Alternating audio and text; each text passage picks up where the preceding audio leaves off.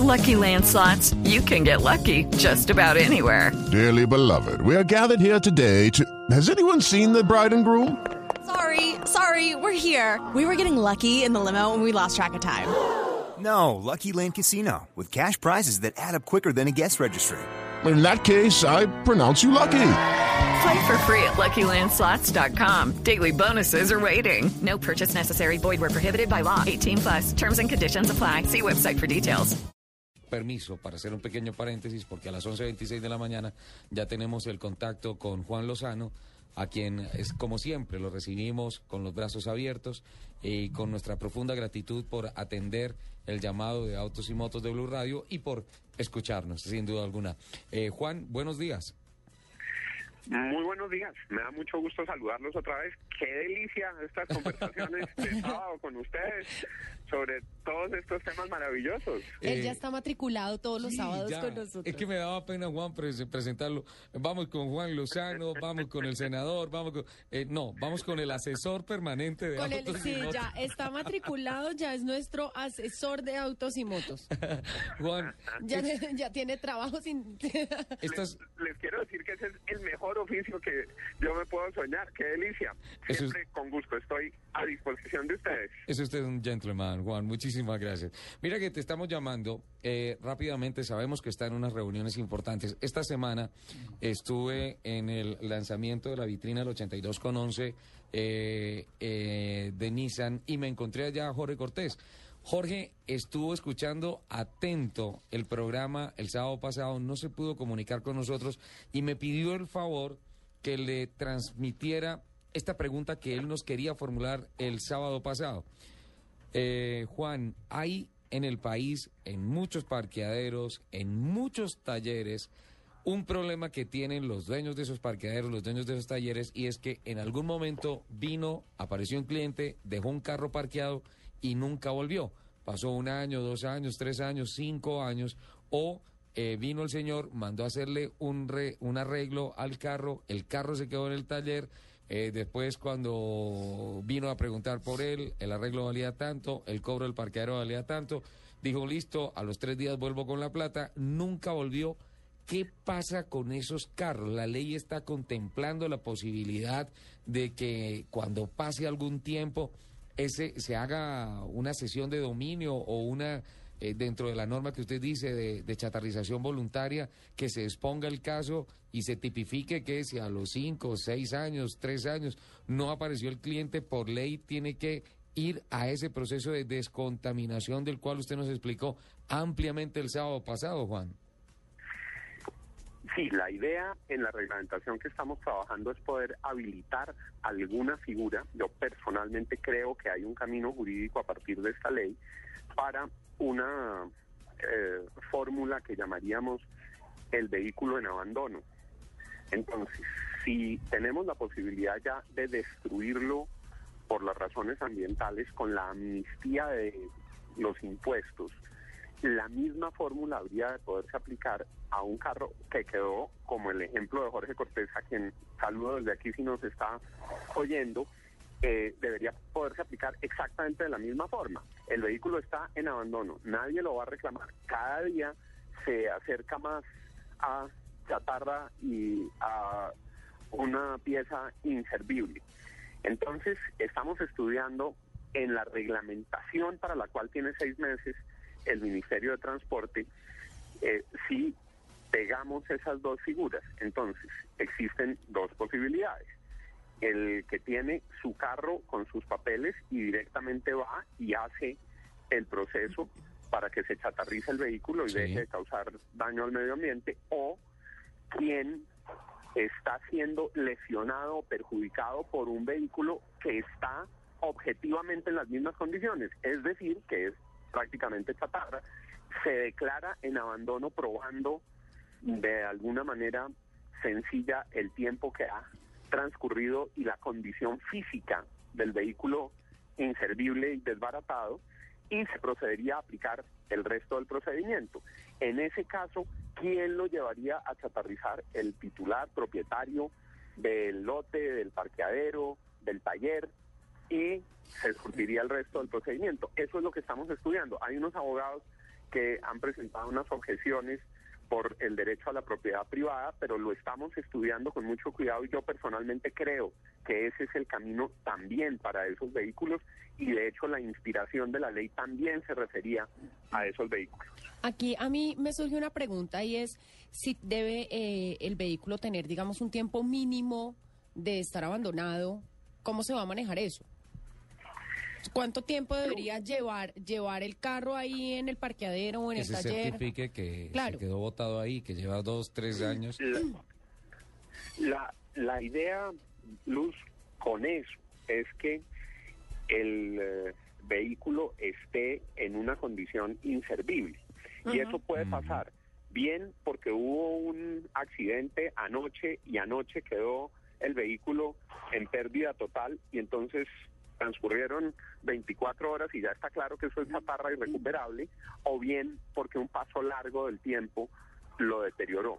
En los casos en los que la gente eh, guarda un vehículo con ánimo de restaurarlo, pueden pasar muchos años y el vehículo no es chatarra. Hay gente que guarda el carro con la esperanza de que algún día va a tener la plata y las posibilidades o el momento para restaurarlo. Entonces no es solamente el paso del tiempo, digamos, no es el único factor, sino el más importante es la condición de irrecuperable. Cuando los vehículos son irrecuperables, y por eso es que esta ley se debe poder aplicar a los abandonados en los talleres, está claro que se acabó también la voluntad del propietario Sí. de darle uso. Sí. El propietario ya no lo quiere, para el propietario es un encarte, el propietario nunca lo irá a reclamar. Al contrario, el propietario lo que tiene normalmente son unas culebras infinitas con el parqueadero y con el taller que valen más que el carro. Claro. Entonces, por eso es que la figura se puede aplicar y como les conté hace ocho días, estamos en un tramo de seis meses en la reglamentación para que estas hipótesis se puedan cumplir. Respuesta, después de esta larga explicación, esperamos que la reglamentación se aplique a vehículos abandonados para chatarrización que están en lotes, en talleres y en lugares donde sus propietarios los dejaron y nunca más volvieron por ellos. Yo le hago una pregunta rápida antes de que se nos vaya.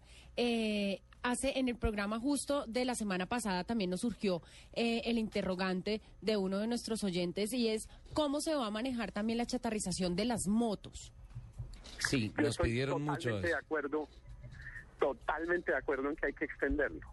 Es eh, además hace parte de la inspiración de la ley y como dicen en un principio del derecho, quien puede lo más puede lo menos. Si se puede chatarrizar un vehículo más complejo con un registro más complejo que es el automotor, por supuesto se debe poder chatarrizar, chatarrizar la moto en las mismas condiciones.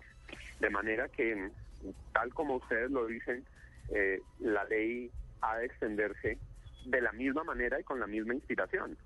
Juan, volviendo al punto de la forma vehículo en abandono, debería en consecuencia para protección de la persona que dice, bueno, el carro me quedó aquí botado hace cinco años, siete años, no sirve para nada, debería haber, eh, me imagino que de parte del gobierno, una figura de un peritaje para que dicte un veredicto técnico con relación al estado del carro y se le quite el chicharrón de que sea la persona que va y dice, quedó este carro, eh, este es un vehículo en abandono y pues yo considero que no sirve y entonces después aparece el dueño y dice, no, aquí tenemos una certificación de que pasó por un peritaje y que en efecto el auto es inservible, está contaminando, usted no apareció, vencieron los términos que dio la ley y pues el camino normal que tenía que seguir era la chatarrización. Yo creo que la salida es por ese lado, Ricardo, pero sin el gobierno. Donde se le mete gobierno y burocracia, todo se enreda. Imagínense los años que pasan mientras va el, va el perito. A veces de pronto se demora más el perito en ir que el vehículo abandonado.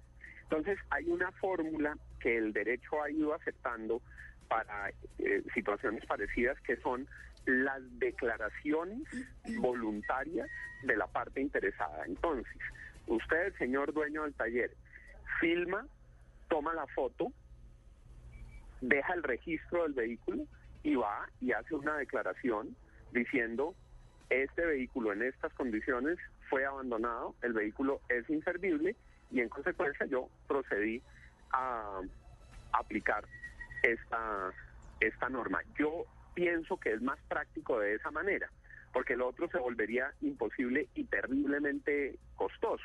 Uno lo, lo puede hacer con un testigo, pero digamos más desde lo privado que desde lo gubernamental.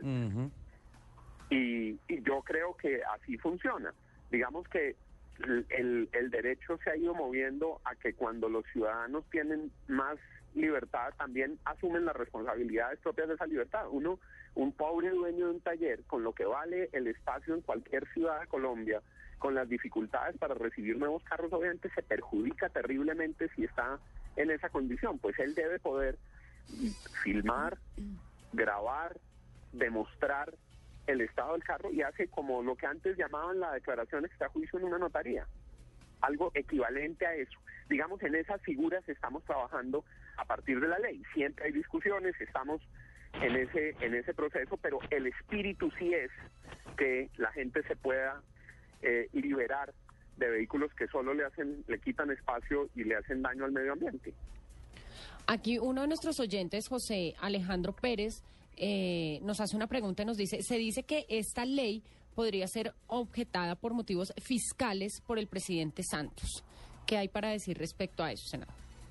sobre eso una larga discusión. Eh, un, uno de los parlamentarios dijo que no se podía exonerar del impuesto porque el impuesto es eh, un impuesto que va a los municipios.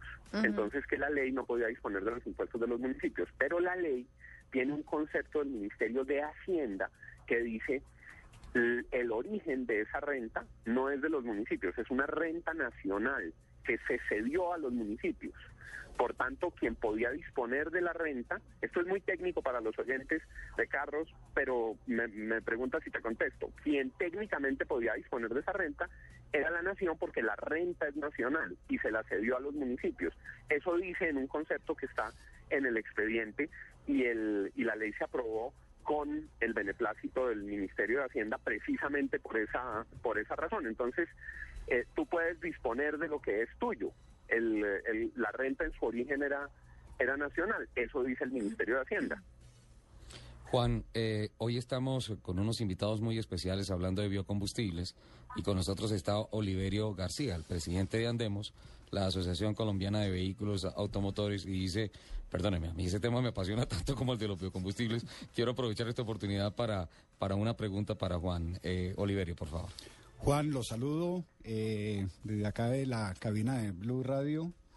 Eh, se me hace eh, apasionante y muy importante la iniciativa que ustedes están desarrollando en el Congreso para la chatarrización de los vehículos particulares Chatarrización voluntaria. chatarrización voluntaria de los vehículos particulares eh, eh, antes del año 2000. Eso se me hace eh, que a Colombia le hace falta este tipo de iniciativas, por lo tanto celebramos eh, mm, esta iniciativa eh, de ustedes. Yo le quiero eh, simplemente hacer un comentario solicitud sobre esa iniciativa que se me hace muy importante. Los países para eh, incentivar el desarrollo de los mercados, ¿no? En este caso el mercado colombiano pues está sufriendo una, una caída importante en, en las ventas, pero los países para incentivar el desarrollo de los mercados incluyendo obviamente eh, eh, la industria, eh, lo que hacen es que utilizan mm, estos mecanismos de chatarrización también para renovar eh, los vehículos. Entonces, eh, sería muy interesante eh, mirar y explorar la posibilidad de que esta ley abra la ventana de que en su regulación permita a las autoridades competentes a poder desarrollar eh, mecanismos de incentivos para re- la renovación de los vehículos. Eh, en este caso puede ser de que usted lleve al vehículo, le dé un incentivo, digamos, como digamos la exención del IVA, para que chatarrice su vehículo, pero a su vez lo reponga por uno nuevo. Estas eh, mm, iniciativas se hacen de manera eh, esporádica en, en- en los países y yo creo que sería muy oportuno revisar ese tema eh, acá en Colombia, senador. Por supuesto, por supuesto, Oliverio, y lo, saludo. Claro, nosotros tenemos que eh, ahora desarrollar otros instrumentos con eh, propósitos como ese. Yo lo, lo comparto absolutamente. Eh, además, porque eh, hablamos del caso extremo del vehículo irrecuperable que va para la chatarrización en la ley, pero hay otros vehículos que ya empiezan a entrar en un ciclo de, de decadencia en su motor, mantenerlos es muy caro, causan más perjuicios ambientales, al propio propietario, al dueño, le cuesta mucho tenerlo. Eh, entonces, una política de Estado encaminada a que el parque automotor se comporte mejor, que los motores estén mejor, que, son que sean más amigables con el medio ambiente, que sean más eficientes con el combustible, que sean más eficientes con los lubricantes, sin duda es, es necesaria. Entonces, eso hace parte de una estrategia amplia en la que algunos pasos hemos dado. Aprovecho 30 segundos para decirles Señor. algún pequeño avance tuvimos en la tributaria para poder tener eh, estímulos frente a vehículos eléctricos y a vehículos híbridos. Eso es pues tema para, para otro sábado, Ricardo. Sí, señor. Pero es un tema interesantísimo porque todas las grandes marcas del mundo están ya produciendo híbridos, están avanzando en eléctricos y aquí dimos unos pasos muy importantes en la tributaria que en otro sábado los podemos hablar para entrarnos en ese capítulo que es fascinante de tecnología y de diseño que son vehículos eléctricos, vehículos híbridos. Juan, aquí en la mesa de trabajo está el ingeniero Enrique Vargas, el gerente general de Nissan, y dice, "Pe- pues, si van a hablar de eso, me invitan, por favor, porque con el Nissan Leaf aquí estamos haciendo unas cosas Claro. muy interesantes. Claro, no, por supuesto, eso eso nos da para para una buena charla en uno de estos sábados, Ricardo. No, además que las charlas con usted son deliciosas. Y de lo, de lo de esta mañana que yo estaba oyendo, solo me quedó una duda. Señor. Que estaba oyendo antes de salir al aire. Es si Ricardo había invitado a Liz o Ricardo no había invitado a Liz a la vitrina de Nissan. Esa fue la única curiosidad. Él no me invitó, él nunca me invita a ningún lado. Él siempre se va solo, yo nunca sé qué es lo que hay. Y siempre dice, yo le invité y usted no fue. Hablé- Y nunca me hablé- dice nada. Juan, hablé con Juan Carlos López de, Nissan y él y le dije, mira, es importantísimo que Lupi vaya al desayuno, por favor. Me dijo, tranquilo. Le dije, si quieres yo, dijo, no, no, no, déjame, yo hablo con ella. Déjame, yo le hago la invitación directamente. No sé qué pasó, Juan, me tocó desayuno doble. Mentira, no me invitaron. Yo tengo una pregunta aquí, perdón, yo te interrumpo. Karina Castillo nos pone un ejemplo y yo creo que me parece, pues me parece bastante interesante también eh, eh, tratar de contestarle la pregunta. Dice, si vendí un carro con traspaso abierto y el carro todavía está a mi nombre, debo pagar los impuestos si lo recupero. Aclara que el carro fue abandonado por el nuevo propietario, por la persona a la que se le vendió el carro. Ese carro está abandonado hace mucho tiempo. Si ella recupera ese carro, ¿tiene que pagar todos los impuestos de estos años? Pues yo, yo creo que si no es para chatarrización, toca pagar los impuestos. A veces Juan, las es que- administraciones hacen unas amnistías. A mí me suena, esa- exacto, a mí me suena más eso como un arreglo. Decir, mire, usted me debe tanto, tranquilo, yo Sí. por el arreglo y por el parqueadero me debe tanta plata, yo me quedo con el carro y hagamos el negocio y usted no me debe nada y me quedo con el carro. Así es, yo yo creo porque la, la hipótesis, el, la DIAN fue muy exigente eh, y Hacienda en que si el vehículo seguía circulando, pues no se no se borrara la obligación tributaria. Claro. Entonces creo que ese es ese es un caso ese es un caso distinto. Pero también me comprometo para estudiarlo y lo hablamos en uno de estos sábados.